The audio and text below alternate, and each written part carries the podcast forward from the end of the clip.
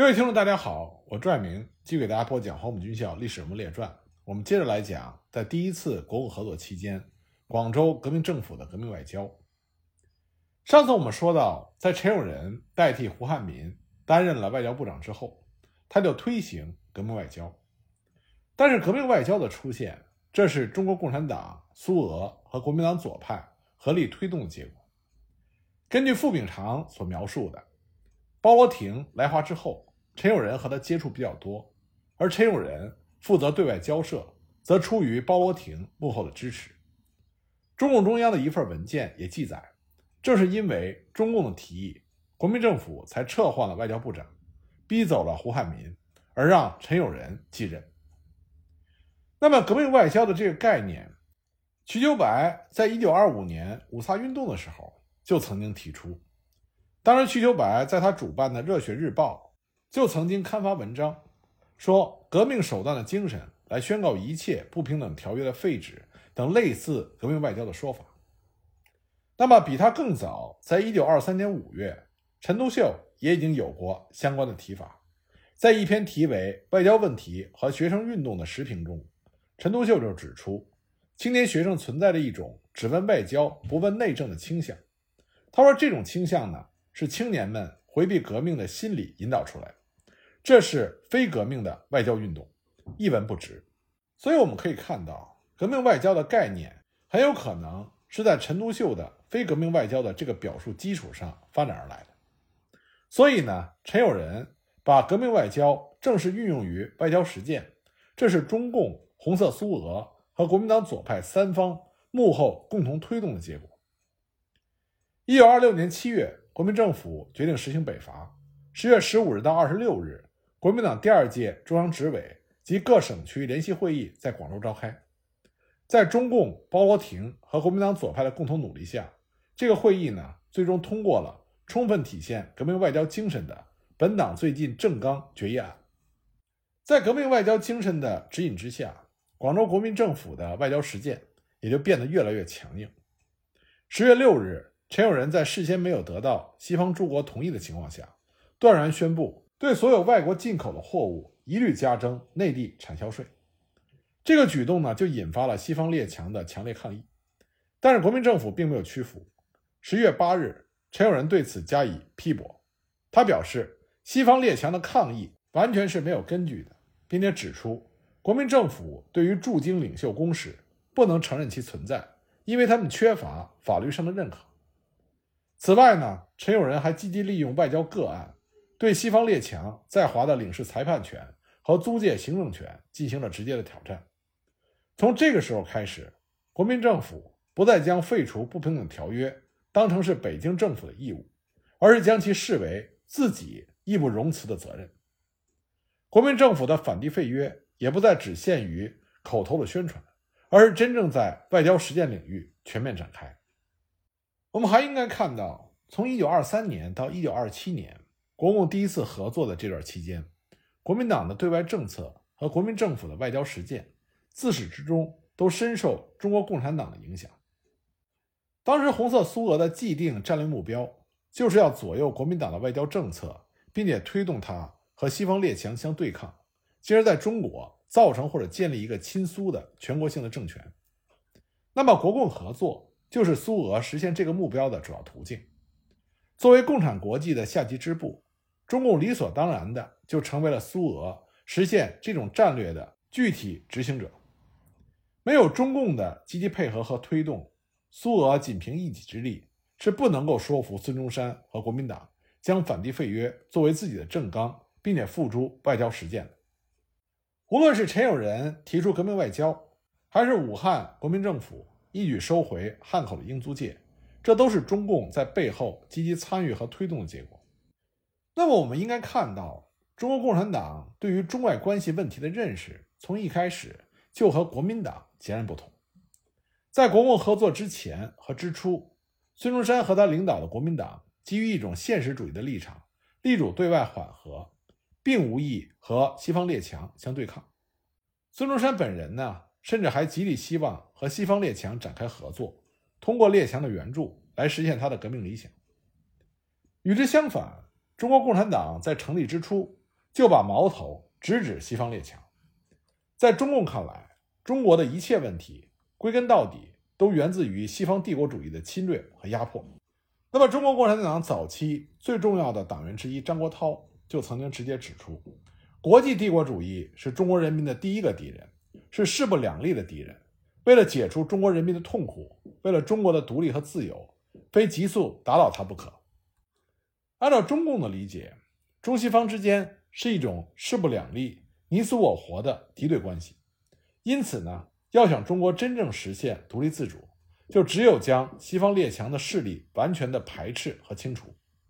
双方之间根本就不存在着任何调和和妥协的可能。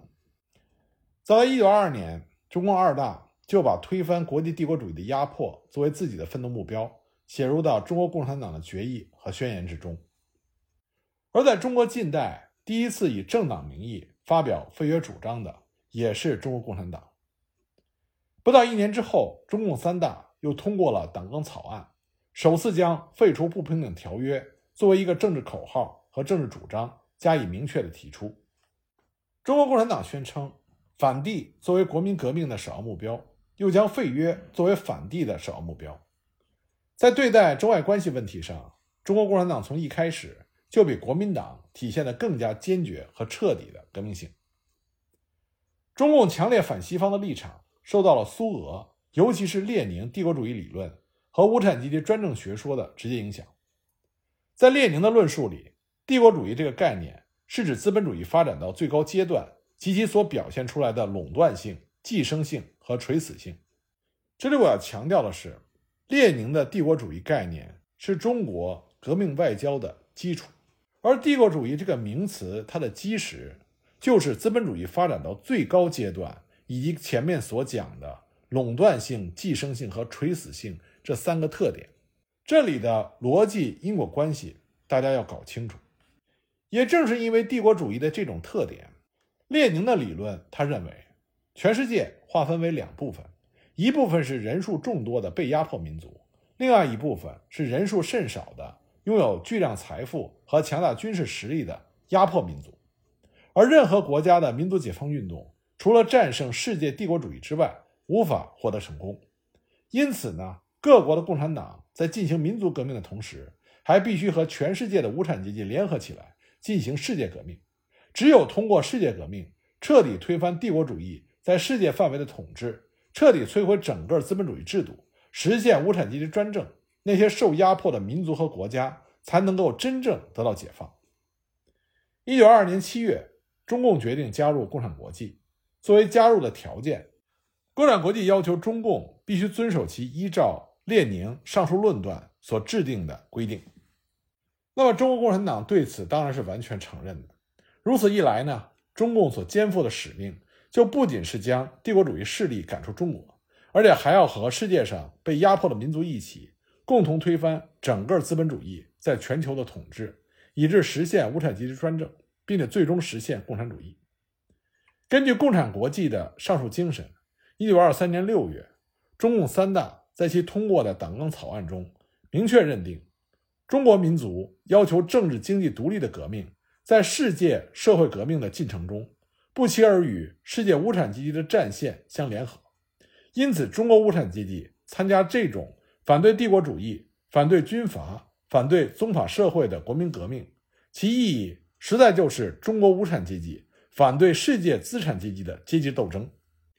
由此看来，中共反对西方列强，他们反对的并非是某一个西方国家，而是整个西方的资本主义制度。将近代中外关系的本质看成的是一种阶级关系，也就是处于受压迫地位的广大无产阶级、劳苦民众。和处于压迫地位的国际资产阶级之间的关系，这是中国共产党与包括国民党在内的其他所有当时持民族主义立场者的最大不同。那么，这种不同呢，在早期中国共产党人对中外关系的阐述中，就得到了鲜明而充分的体现。无论是陈独秀、蔡和森、张太雷、瞿秋白，他们都公开宣称，中国的国民革命是世界革命的一部分。中国革命的最终目的是要推倒世界资本主义，建设无产阶级专政的世界。所以可以说，中国共产党在它建立之初就已经以阶级斗争和世界革命的观点来看待近代以来的中外关系，这是当时中国共产党人的一种普遍思维。他们深深地相信，参与世界革命与帝国主义，也就是西方资产阶级展开无情的斗争，这不仅是中共作为一个无产阶级政党责无旁贷的历史使命，也是实现中华民族独立自主的必经之路。中共早期在涉及对外政策问题的观念中，只有反帝的概念，并没有外交的概念。在这个时期，中共对外交的看法实际上是从阶级斗争观念出发的。直接把对外政策与反对政策等同起来，因为这个时候的中国共产党阶级斗争是高于一切的，是重中之重。因为对于共产党人来说，坚持和推动阶级斗争，这是共产党的信仰和政治纲领所决定的。那么毫无疑问，随着国共合作的展开，中共的这种把世界一分为二、非黑即白的看法，必将对国民党的对外政策和国民政府的外交实践。产生重大而深远的影响，最终的结果呢，也必定会导致一种不顾国际间的缓和与交往，而只关注绝不妥协的原则和立场的革命外交。那么，国共两党对于中外关系的不同认识，以及由此而形成的不同的对外政策，注定会成为双方合作过程中的一大障碍。很显然，对于孙中山等人希望与西方列强妥协乃至合作的现实主义的外交政策。中国共产党必定是无法认同的。正因为如此，一九二二年初，当马林将国共合作的计划向陈独秀提出之后，就遭到了陈独秀的激烈反对。一九二二年四月六日，陈独秀曾经致信给维京斯基，提出了六条反对意见，其中前两条就涉及到国民党的对外政策。第一条，陈独秀说：“共产党与国民党革命的宗旨和所具的基础不同。”第二条呢，国民党联合美国，这和共产主义太不相容。当年七月召开的中共二大，最终呢，仅仅决议邀请国民党等革命的民主派及革命的社会主义各团体开一个联席会议，共同建立一个民主主义的联合战线。由于理念和政策的不同，中共最初只愿意和国民党进行党外的联合，而不是党内的合作。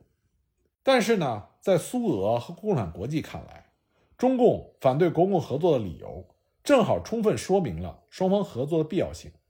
与其眼睁睁地看着国民党和西方列强相妥协，倒向西方，不如通过双方合作的方式，让中共对国民党的对外政策施加更为直接的影响。一九二二年八月，共产国际指令中共应该在国民党内把拥护共产党的人组织起来，并且依靠他们形成一支大军，去宣传。反对外国帝国主义斗争的思想，建立中华民国和组织反对中外剥削者的积极斗争的思想。与此同时呢，共产国际还派出马林前来中国对中共进行说服工作。八月二十八日到三十日，马林和中共中央全体委员在西湖开会，专门讨论了国共合作问题。会上呢，马林就提出，中共应该以个人名义加入国民党。来实现两党的党内合作，但是遭到了包括陈独秀、蔡和森、张国焘等绝大部分与会委员的反对。最后呢，马林是祭出了共产国际的纪律，才强行压服。一九二三年一月，共产国际正式就国共合作问题作出了决议，认为中国的中心任务是反对帝国主义者及其在中国的封建代理人的国民革命，因此呢，中共和国民党。互相配合行动是必要的。中国共产党党员留在国民党内是适宜的，而且呢，中共应该把推动国民党对外政策的转变当做双方合作的主要目的。这个决议里的第五条和第六条写的非常清楚。第五条是在对外政策方面，中国共产党应当反对国民党同资本主义列强及其代理人、敌视无产阶级俄国的中国督军们的任何勾搭行为。第六条写的是，另一方面，中国共产党应当对国民党施加影响，应当将他的力量和苏俄的力量联合起来，共同进行反对欧洲、美国和日本帝国主义的斗争。很明显，第五条和第六条是为着红色苏俄的利益来考虑的。那么，在苏俄的共产国际的巨大压力下，中共只能屈服。一九二二年十一月，中共中央作出决议，认为国民党虽然有很多缺点和错误，但毕竟它是中国唯一革命的民主派，所以应该算是民主的联合战线中的重要分子。因此呢，无产阶级不但要和他们合作、参加斗争，而且要在国民党中提出反对帝国主义以及为工人阶级利益和自由的口号，以扩大其斗争。那么，既然中共同意和国民党进行合作，就再也不能对他的各项政策袖手旁观了。一九二二年九月，中共中央机关报《向导周报》正式创刊，在首期创刊号里，蔡和森就撰写了专文，对孙中山和国民党的对外态度做出了评论。但是，文章的语气是充满了告诫、教训的口吻。中共与生俱来的强烈的反西方立场。再加上红色苏俄背后的力推，就注定中共他无法容忍国民党任何试图和西方列强妥协的言行。一九二三年一月二十六日，孙中山向全国发出了和平统一宣言，其中有云：希望直、奉、皖三系以及西南诸省的军阀同意他所提出的裁兵主张，并且敦请一个友邦作为佐理，以求实现和平统一。尽管这份宣言的主要内容都是关于中国内政问题，并没有任何文字涉及对外问题，但是中国共产党仍然因为这篇宣言对孙中山和国民党展开了猛烈的批判。《向导周刊》一连刊载了数篇文章，对孙中山试图与西方列强妥协的倾向加以指责。不过呢，中共如此严厉地指责孙中山和国民党，显然有故意借题发挥之嫌，而并不是仅仅针对这一份宣言。当时，尽管孙中山《岳飞宣言》已经公开发表，但是孙中山并没有完全打消联络英美的想法。一九二三年二月一日，新任英国驻华的公使马克雷途经上海，孙中山就主动派出陈友仁和他联络，双方成功会晤，并且表达了友好之情。随后呢，孙中山在途经香港的时候，也受到了港英当局的热烈欢迎，不仅港督亲自设宴款待了他，而且香港汇丰银行也同意向他提供一笔。无需担保的贷款，孙中山对此呢兴奋异常，当即就对外界进行了通报。在这种情况下，中共必须及时的加以阻止。当时蔡和森就立刻发表了文章，对国民党的对外观念和对外政策展开了系统的批判。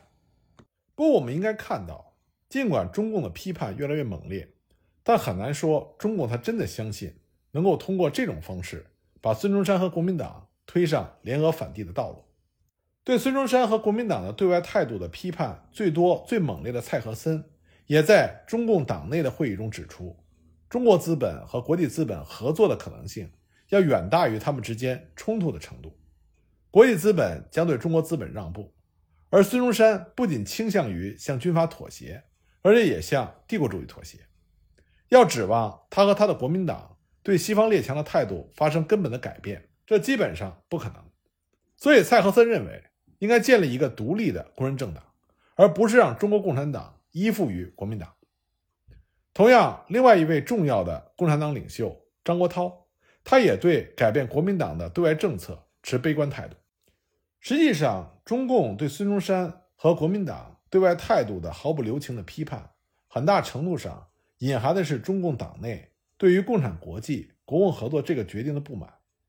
表面上看似是批判国民党的对外政策。实际上是有意抵制共产国际的指令。中共四大的一份决议后来写道：，一九二二年中共二大之后，共产国际派代表向中国党建议，中国的同志们应该以个人资格加入国民党，使民主革命的联合战线更进一步实现，使中国民族革命运动加速的进行。当时呢，中共党内虽然尊重了国际的意见，但是大多数同志只赞成民主革命的联合战线。对于加入国民党的组织十分的怀疑，因此呢，在实际上，国际的提议并没有得到实行。到了第三次全国大会，也就是一九二三年，才重新正式决定中共党员有加入国民党的必要。我们可以看到，当时的中共一方面呢对共产国际的指令口头同意，另外一方面呢却又不真正的贯彻执行，对共产国际的不满之情明显可见。但问题是。作为共产国际的下级支部，即便中共有再多的不满，也不能直接的表达。在这种情况下，他只能是将矛头指向孙中山和国民党，通过揭露乃至夸大后者的缺点和不足，以其希望让共产国际意识到其决定的错误，进而收回成命。这恐怕是中共对国民党的对外态度大家批判的另外一个重要的原因。陈独秀呢，在一九二三年六月公开承认，打倒帝国主义的口号并没有产生很大的影响。那么，对于中共的批评意见，孙中山和国民党根本就不愿意接受。在和马林的一次谈话中，孙中山曾经突然用英语愤怒地说：“像陈独秀那样在他的周报上批评国民党的事情，再也不许发生了。如果他的批评里有支持一个比国民党更好的第三个党的语气，我一定会开除他。如果我能自由地把共产党人开除出国民党，我就可以不接受财政援助。”按照马林所说，孙中山在说这番话的时候显得非常的激动，甚至让他身边的廖仲恺和胡汉民这样的人都一个个噤若寒蝉。除了孙中山，中共的做法同时也招致了国民党内部其他中高层党员的不满。在上海呢，不少国民党党员抱怨说，中共《向导周报》上的批评太苛刻。这张报纸本来只是进行国民党的宣传。现在却又试图推动国民党进行改组，而采取另外的工作方法。在广州呢，国民党地方小组的负责人也声明，陈独秀只是想利用国民党，他的宣传工作只考虑共产党的组织，干的是和国民党决裂的事情。那么在这种情况下，共产国际仍然一再的催促中共要加紧推动国民党更加积极的参与反帝活动。很显然呢。无论是从影响国民党的对外政策角度而言，还是从影响共产国际对国共合作的态度而言，中共最初所采取的策略都遭遇到了失败。最终呢，中共三大通过了关于国民运动及国民党问题的决议案，决定继续维持国共合作的方针不变，但在具体的策略上加以调整。会议的内部决议强调要避免和国民党决裂，中共应在批评上。避免激烈的词语。与此同时呢，中共中央还决定把驻地从广州迁回上海。按照马林的说法，中央委员会宁愿在上海处于非法的地位，也不愿意在广州公开活动，因为上海的运动意义更加的重要。而中共三大之后呢，中国共产党人将主要的精力也转移到了改组国民党和发展国民党的组织方面。在陈独秀等人来看，既然批评没有效果，那么只能试着对国民党进行一些帮助。那么中国共产党打算怎么做呢？我们下一集再继续给大家讲。